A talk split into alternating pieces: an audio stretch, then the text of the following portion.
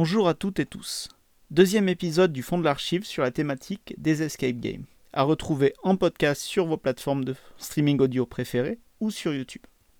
N'hésitez pas à voir ou revoir le précédent grain d'archives consacré aux mémoires de Thibaut Vacrenier sur les escape games dans les services d'archives. Vous pouvez liker, commenter ou partager cet épisode. Pour ne plus rien rater du fond de l'archive, vous pouvez nous suivre sur Twitter, at fond d'archives, ou vous abonner à cette chaîne YouTube. Un retour sur l'expérience concrète d'une organisation d'un escape game aux archives départementales du Loiret. C'est tout de suite, bonne écoute. Nous sommes aujourd'hui avec Roxane Pinault, responsable du service des publics et valorisation. Bonjour. Bonjour. Et Françoise Lemarié, responsable du service éducatif, pour nous parler de l'organisation et de la réalisation de l'escape game euh, aux archives départementales du Loiret. Première question, comment le service d'archives départementales articule-t-il ses missions de conservation avec celles de communication au public, puisque vous êtes toutes les deux euh, en charge directement des questions en relation avec le public? Aux archives du Loiret, on a organisé en fait euh, sur une grosse équipe publique et valorisation. Donc on est huit dans cette équipe. On n'a pas, en fait, on n'a personne qui est vraiment dédié à la valorisation mais on a euh, un ensemble de l'équipe qui est euh, sur des missions euh, transversales sur la valorisation. Donc on a trois personnes qui sont assistants de salle, donc vraiment en mission auprès du public au quotidien, mais qui aussi peuvent réaliser des ateliers culturels, par exemple. On a deux personnes qui sont chargées de l'accueil du public, mais qui ont aussi des missions de valorisation au sens de la communication, notamment de la promotion communication euh, promotion, euh, voilà, qui réalise euh, des affiches ou des flyers, qui s'occupe des réseaux sociaux, du site internet, etc. On a Françoise qui est responsable du service éducatif, donc là qui est vraiment sur une mission spécifique pour un public scolaire. Et on a aussi un collègue qui est chargé des communications administratives et qui a aussi des missions qui ont trait à la, à la valorisation. Il s'occupe notamment de tout ce qui est document du mois, qui est classique euh, dans les années. Et donc moi, je suis responsable du service. Donc vous voyez, on a vraiment la valorisation, c'est un fil rouge dans notre équipe, mais il n'y a personne qui est vraiment dédié sur cette mission-là. Est-ce que vous pouvez nous présenter quelques projets actuels pour euh, rapprocher ces publics du service d'archives euh, en parallèle de l'escape game avant de vraiment se consacrer sur cette activité spécifique? Euh, oui, alors on a, on a les classiques en fait, hein, je pense, des, des services d'archives. Euh, en premier lieu, les expositions, hein, qui sont les formes quand même les plus euh, répandues de valorisation, on va dire, dans les archives.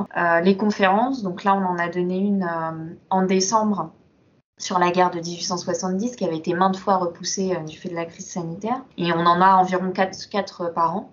Euh, on a donc euh, les ateliers que, j'évoquais, des ateliers euh, d'aide à la recherche. On en a eu un là très récemment pour faire l'histoire de sa maison, donc vraiment se repérer dans les fonds cadastraux, hypothécaires, etc. On a plus spécifiquement pour le service éducatif des lectures d'archives. Donc ça, c'est vraiment une grosse action, donc là qui est beaucoup plus innovante, on va dire, euh, lecture théâtralisée, hein, j'entends. Avec, euh, on travaille avec une compagnie euh, pour vraiment mettre en mots en fait des archives sur un sujet. Donc là, on, s'adresse vraiment à un public principalement scolaire, même si c'est des lectures qu'on peut donner pour le grand public. Voilà. Puis après les classiques visites peuvent être sur mesure, mais bien sûr, on ouvre pendant les JEP, on fait les visites comme toutes les, services d'archives les font, je pense, euh, en découverte du métier. Euh. Enfin, voilà, on, on balaye vraiment, on, s'inscrit en fait dans ce qui se fait euh, traditionnellement, on va dire, dans les services d'archives, mais euh, on, sent quand même qu'il y a un gros développement de la valorisation. Voilà, et avec euh, des actions comme la lecture d'archives ou des jeux type escape game, là, on est, on est plus dans l'innovation, on va dire. Alors justement, vous avez fait une petite euh, listing de ces activités plus traditionnelles qu'on retrouve euh, dans différents services d'archives. Comment est venu un petit peu le constat de la nécessité de mettre en place euh, les escape games? Et finalement, est-ce que vous aviez un petit peu des, outils pour vous dire on peut amener autrement un nouveau public vers les archives départementales du Loiret? Non, le, constat, c'est parce qu'on a monté petit à petit euh, toutes ces actions de valorisation. Euh, depuis une dizaine d'années, on a commencé, euh, il y avait toujours eu des expositions, on a ajouté des conférences, on a ajouté c'est vrai, beaucoup de, liens avec des, enseignants ou des classes par le service éducatif, mais on se rendait compte qu'il nous manquait le grand public.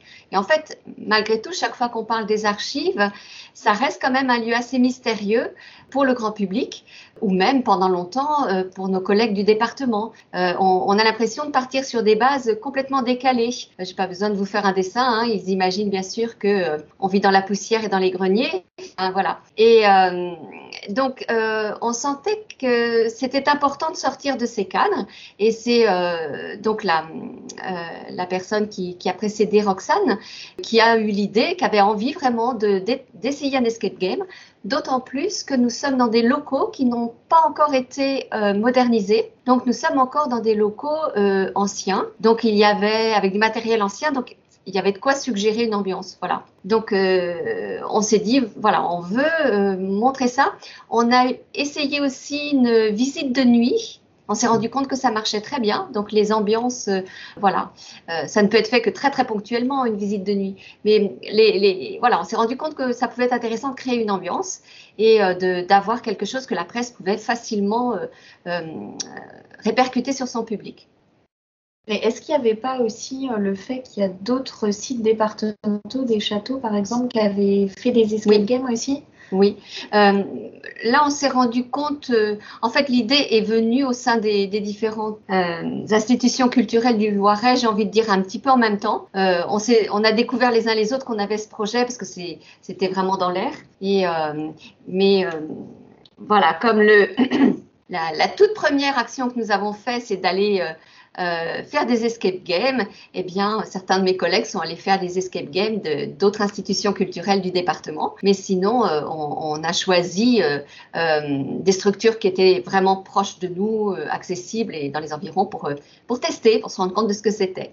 Vous parlez bien que ça s'inscrit dans un moment, comme l'a montré Thibaut Vacrenier il y a quelques semaines dans son, dans son podcast de création des services d'archives d'escape game en projet.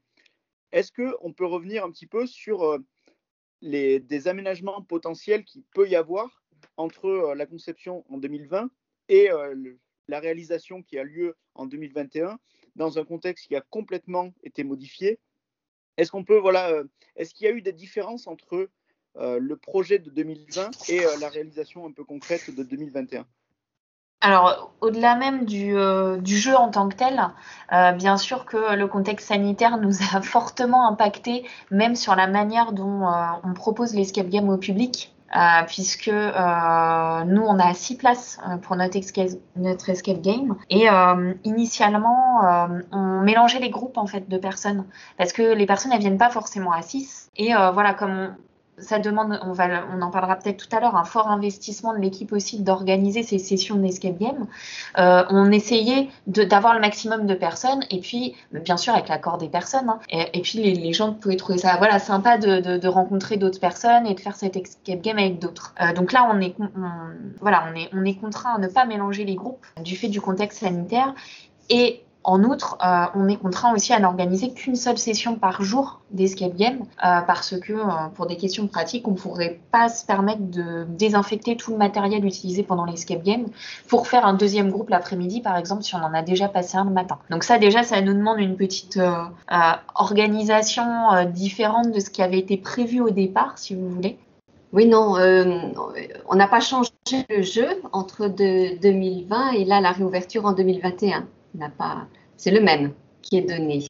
En, revanche, dans l'organisation, peut-être, euh, parce qu'en fait, comme il y a eu quand même un, long moment pendant lequel l'escape game s'est pas donné, il, faut, il a fallu quand même que les collègues se remettent euh, dans le scénario parce que en fait il y a toujours deux collègues qui animent et qui font les maîtres du jeu pour, cette, pour notre escape game et il faut se remettre bien dans le scénario dans les différentes étapes etc dans la manière d'animer et euh, là c'est plus dans l'organisation interne on va dire qu'il y a eu beaucoup de travail euh, et notamment un collègue qui a fait vraiment un déroulé très très précis de tout ce qu'il faut faire, des moments où il faut intervenir, de comment on peut aider les joueurs s'ils sont bloqués. Il y a des moments où il faut leur donner des indices. Mm, mm. Voilà, voilà dans l'idée, une approche ludique des archives, ça peut intéresser les archivistes eux-mêmes. Donc, euh, la proposition avait été faite à toute l'équipe euh, des, des, des, 33 membres de euh, archivistes dans le département, aux archives départementales, pardon, de participé volontairement à la création de, ce, de cet escape game. En fait, 10 personnes se sont portées volontaires, dont évidemment l'équipe de valorisation et publique. Alors on a commencé, comme je vous disais, par se retrouver en dehors des heures du travail, hein, malheureusement, pour faire le plus d'escape game possible. Ensuite, euh, ça nous a un petit peu donné des idées pour créer des, des intrigues, euh, mais euh, tout de suite, on, euh, un appel d'offres a été fait pour sélectionner euh, une entreprise qui allait euh, gérer, enfin nous apprendre à créer cet escape game. Et ça, c'est très important de faire appel à, à, une entreprise extérieure parce que on aurait pu sinon avoir euh, des énigmes vraiment propres à un état d'esprit d'archiviste et euh, sans prendre de recul pour comprendre qu'il s'agit vraiment d'un grand public. Et pour ça, la présence d'un professionnel extérieur est très très important. Et euh, d'ailleurs, c'était assez amusant de, euh, de voir la façon dont elle comprenait ou ne comprenait pas euh, nos énigmes à nous. utilisait des mots qui n'étaient pas du tout les nôtres. Enfin, ça, il y avait un vrai, une vraie traduction de nos mentalités pour réussir à construire quelque chose en commun avec cette entreprise. Donc, c'est très important hein, de faire appel à quelqu'un d'extérieur. Et le, donc, on, a fait, on a fait des réunions pour concevoir les énigmes. Il y a une chose, je ne sais plus si je vous l'ai dit, euh, nous sommes toujours dans nos locaux anciens, donc on avait du matériel et c'est un petit peu en, faisant le, recensement du mobilier ou du matériel qu'on pouvait utiliser qu'on a eu l'idée de l'intrigue euh, qu'on a située euh, dans les années 40. Et en fait, on s'est basé, on a fait le choix de se baser sur du réel, c'est-à-dire on, comment dirais-je, nous allons, euh, les archives départementales du Loiret vont déménager dans un nouveau bâtiment. Ça, c'est vrai. Il y a eu un bombardement qui a détruit le dépôt d'archives en juin 40. C'est vrai aussi. On a le nom du conservateur de cette époque et euh, on, a des éléments de jeu qui, euh, des éléments de jeu qui permettent d'alimenter l'esprit euh, années 40, années ou début des années 50. Voilà. Donc on est parti de là et il a fallu, comment dirais-je, euh, donc nous, on a apporté un petit peu des, éléments, des objets, par exemple. Enfin, je voudrais pas spoiler le l'escape game, mais disons que chacun a apporté des, des, éléments qu'il voulait mettre en valeur. Et c'est euh, avec l'aide de, l'entreprise, enfin, qu'on a tourné ça en, en, énigme. Voilà. Après, euh, pour il y avait un coût important, donc pour limiter le coût de la scénographie, tout ce qu'on a pu aménager, déménager nous-mêmes, on l'a fait. Et ensuite, on a une équipe de techniciens au sein du département qui est venue euh, réaliser euh, l'aménagement de, l'espace lui-même. On a d'ailleurs choisi de ne pas fermer par une porte. C'est simplement fermé par un rideau. Les gens ne peuvent venir même s'ils sont claustrophobes. Et euh, la, pièce a été aménagée donc par l'équipe technique pour être belle, propre et comment dirais-je pour aménager tous les, les détails techniques quoi, propres à un escape game. Ensuite, eh bien, il a fallu tester. Et là, on a vraiment eu besoin, les premières fois, de le faire avec euh, la personne donc, qui nous avait aidé à créer l'escape le, game. Elle est revenue deux fois, deux, trois fois, parce que c'est tout un, c'est toute une, façon de voir particulière d'être le maître du jeu. On l'a testé nous-mêmes en tant que joueur et ensuite on a appris à être maître du jeu. Euh, il faut des caméras, il faut des talkie-walkie, il faut euh, euh, bien comprendre le déroulement. Et là, là en fait, on avait des, approches nous-mêmes différentes. Le déroulement de l'escape game produit par l'entreprise n'était pas compréhensible pour nous. Il a fallu qu'on en reparle pour comprendre précisément ce qu'elle voulait dire. Et nous-mêmes, eh bien, euh, selon nos tournures d'esprit, on avait besoin d'avoir tel type d'outil, tel autre type d'outil. Donc, il a vraiment fallu que chacun se crée son approche pour comprendre le fonctionnement de l'escape game. Parce que vous avez des intrigues, donc il faut comprendre combien il y a d'énigmes, lesquelles sont-elles, quelles sont les étapes de cette énigme.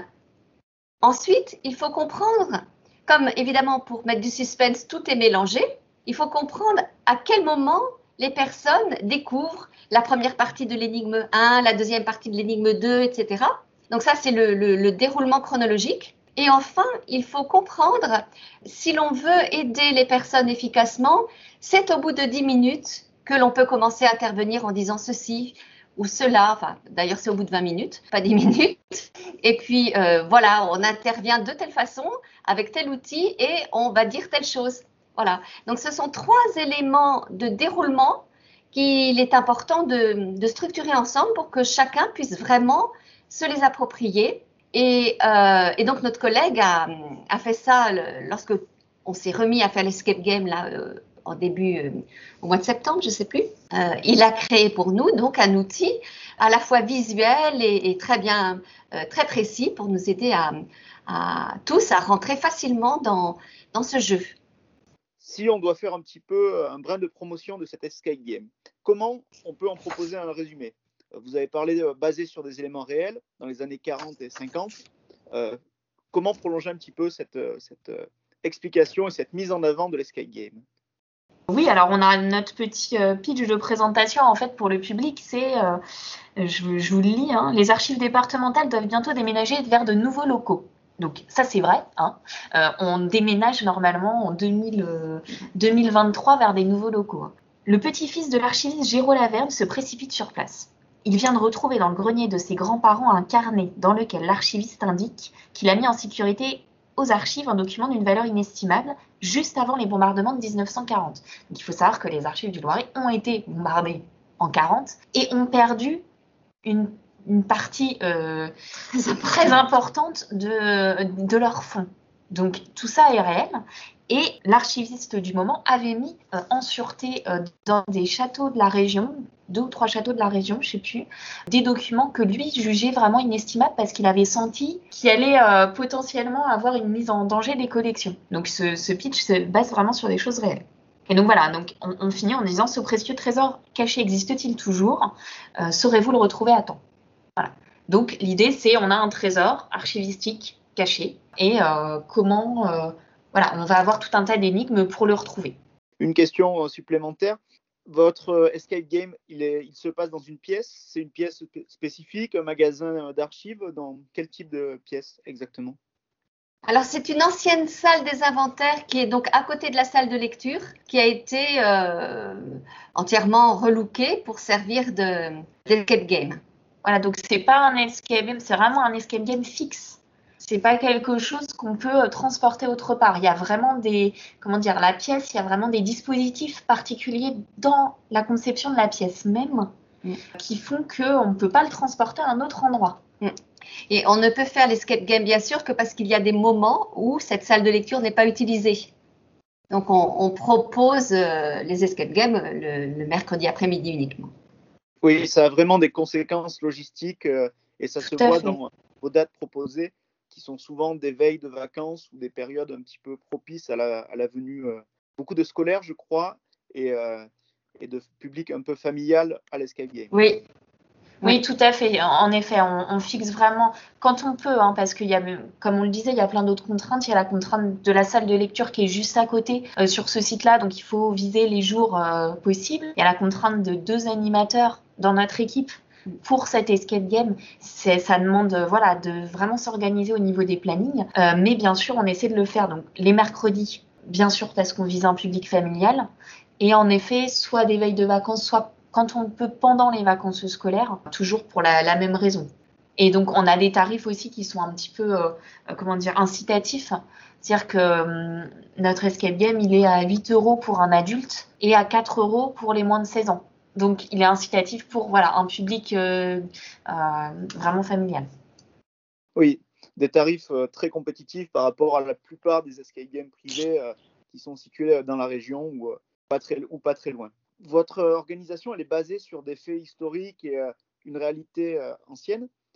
Est-ce que vous avez pu un petit peu analyser les impacts de cet escape game sur les participants, les participants autant d'un point de vue historique que d'une connaissance du monde des archives? Alors c'est difficile d'évaluer l'impact, euh, je pense. Oui.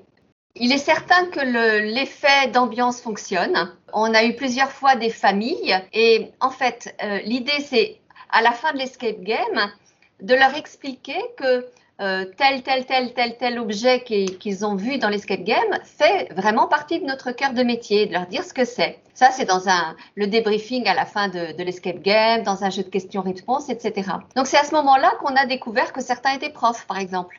Voilà, et qu'on a pu euh, en profiter pour embrayer sur, par exemple, les, activités du service éducatif pour se faire connaître. Mais on voit que l'ambiance a fonctionné, c'est-à-dire ils ont été euh, pris dans une ambiance. Après, ça dépend tellement, tellement des personnes et, des mentalités. Moi, ce qui m'amuse beaucoup, c'est quand je vois des, historiens ou des, archivistes qui font le, jeu. C'est très drôle parce qu'ils ont le respect des objets donc, il, y a des tas d'intrigues qui ne fonctionnent pas parce qu'en fait, ils, respectent les objets, tandis que le public extérieur ne sait pas ce que c'est et donc euh, fonce, euh, euh, joue plus facilement. Voilà, c'est ça, c'est l'impact amusant en fait de l'escape game. Mais sinon, par exemple, il y a des enfants et il y a donc forcément euh, une ou deux activités qui sont particulièrement pensées pour les enfants, mais il y a suffisamment de choses à observer pour qu'ils euh, ils regardent autour d'eux euh, quand ils s'occupent, quand les, adultes sont occupés par d'autres intrigues. Nous, ce qu'on espère en tout cas, c'est que ceux qui auront participé à cet escape soient plus attentifs en fait à ce qu'on peut proposer par ailleurs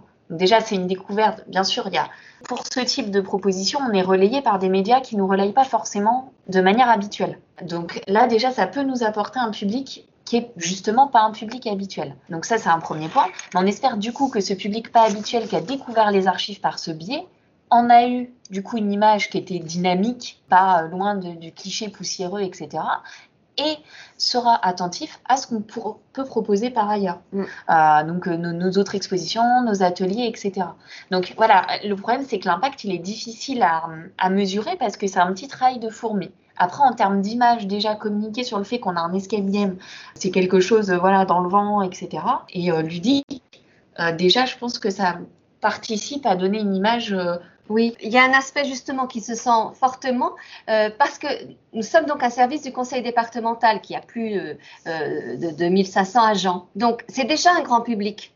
Et en fait, lorsqu'on a fait les tests de l'escape game, il a fallu une dizaine de, euh, tests hein, avant que ce soit bien rodé. On a proposé aux équipes, à des équipes avec lesquelles on était en lien, d'autres services du département, de venir le faire. Et là, je pense que le bouche à oreille a bien fonctionné puisque, bah, vous voyez, on va le refaire prochainement pour le cabinet du président. Donc, ça veut dire que les collègues ont découvert les archives, euh, découvert qu'ils pouvaient s'amuser et surtout, il y a tout l'aspect travail en équipe, cohésion de groupe qui est très important aussi pour des professionnels et qui, ne manque pas d'intéresser nos collègues.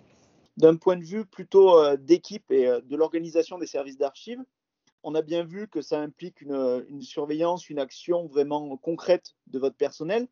Est-ce que vous avez ressenti au sein de votre équipe euh, un apport professionnel ou euh, personnel dans l'organisation de cet escape game, que ce soit en termes de compétences, de vie d'équipe ou, euh, d'ambiance un petit peu générale autour des archives? Dans la vie d'équipe, oui, parce que avoir des réunions pour s'amuser, enfin pour préparer un jeu, c'est sympa. On a quand même été 10 archivistes à se proposer pour, pour préparer l'escape game. Ensuite, il y a des agents qui étaient peu impliqués dans, la valorisation, qui là se sont vraiment impliqués. Moi, personnellement, ça m'a amusé de voir deux collègues et de voir comment c'était vraiment fait pour eux, quoi. Ils adorent faire ça, euh, ils adorent faire les maîtres du jeu, ils ont eu des idées en plus euh, amusantes pour euh, déconcerter le public. Voilà, ça m'a permis de, de les découvrir. Et, eux, bah, c'est très sympa parce que quand on a besoin de quelqu'un pour faire l'escape game, ils sont toujours présents.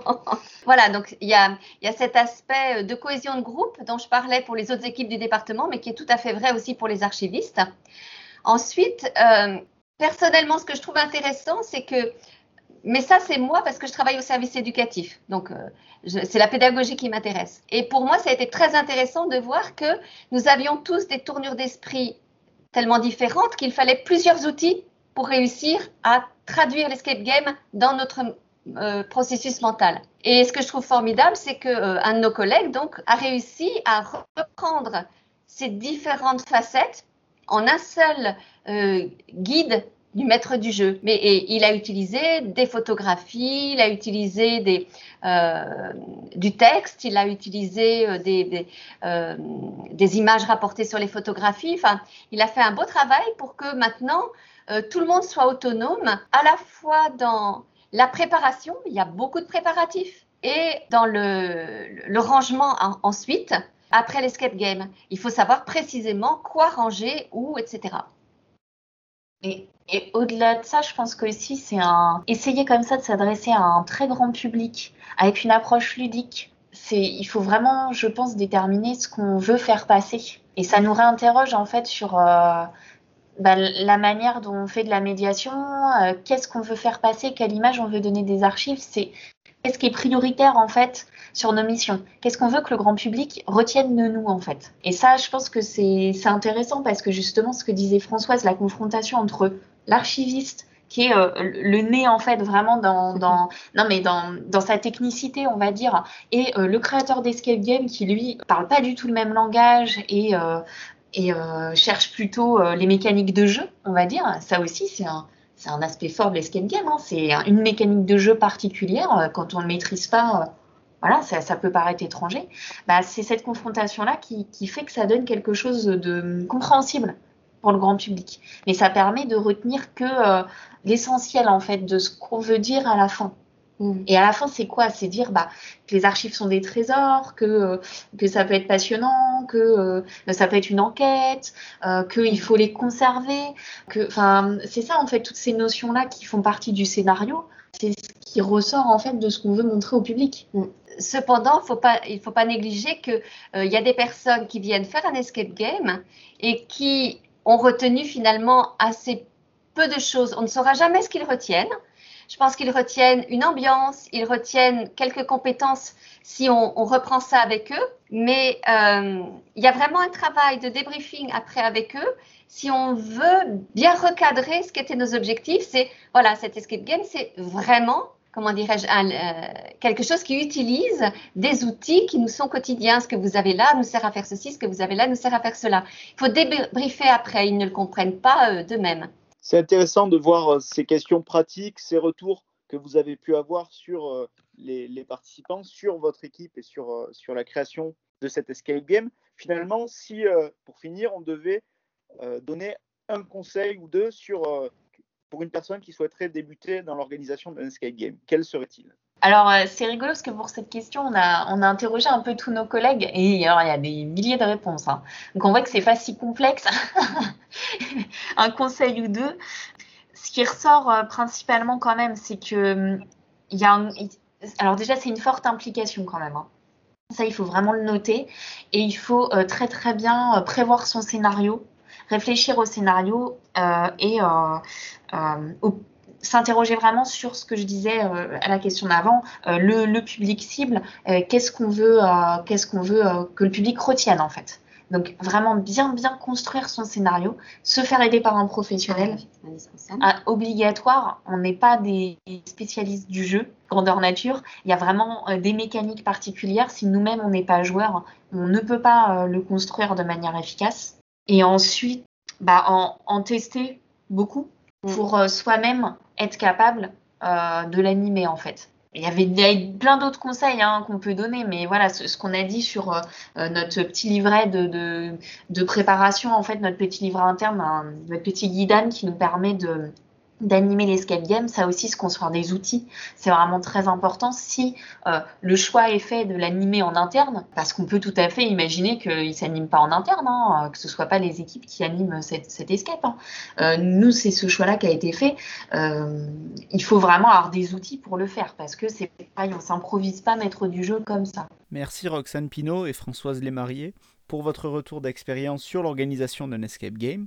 Vous l'aurez compris, les modalités pratiques d'organisation sont nombreuses et les possibilités presque infinies. Un fondement de réussite, la curiosité et la créativité pour créer une ambiance favorable à la réussite de cet escape game et de passer un bon moment pour les participants. N'hésitez donc pas à tester des escape games, notamment celui des archives départementales du Loiret ou ceux d'autres services d'archives dans votre région. Pour plus d'informations, le site internet des archives départementales du Loiret archive-loiret.fr. Vous avez organisé ou participé à un escape game et souhaitez nous partager votre retour, c'est tout à fait possible en postant un message sur Twitter en identifiant le fond de l'archive, at fond d'archive.